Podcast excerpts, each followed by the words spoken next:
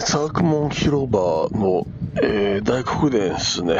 大黒殿前の、えー、なんか、あの、平城が今できてるみたいで、まあ、何台もがようやくできて、今、東ですね。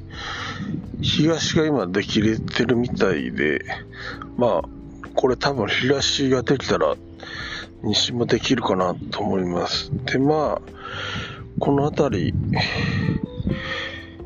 まあ、奈良時代の首都やからですんで、まあ、東楼が多分、あと数年でできて、西楼もできるんかな。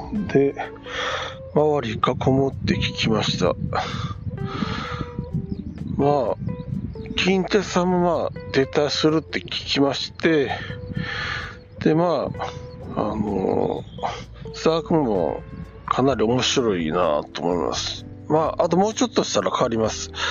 まあ、雨が降ってきて、まあ、春ですんで、まあ、ちょっとぐらい濡れていこうかなと思います。